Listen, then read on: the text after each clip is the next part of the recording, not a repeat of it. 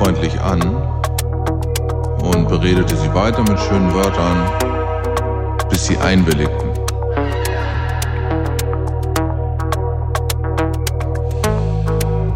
So haben wir die Pferde abgestochen und richtig an die Hühner